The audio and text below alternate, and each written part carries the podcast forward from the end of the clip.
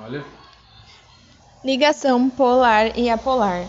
Ligação tem uma diferença entre ligação e molécula.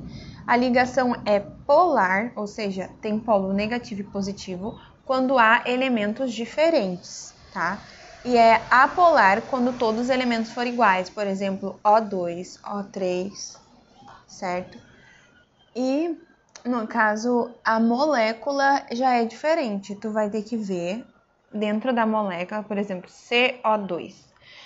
Se o carbono foi preenchido todos os, os átomos deles, no caso, todos os elétrons estão sendo compartilhados com o oxigênio e, portanto, os dois oxigênios formam um, um polo onde eles vão se cortar. Então, independente se são moléculas iguais ou uh, se são átomos iguais ou diferentes dentro da molécula, o que torna ela apolar é o fato de estar ligada a átomos iguais, por exemplo, o CO2. Porém, a ligação do CO2 é uma ligação polar. Por quê? Porque existe o elemento carbono e o elemento de oxigênio.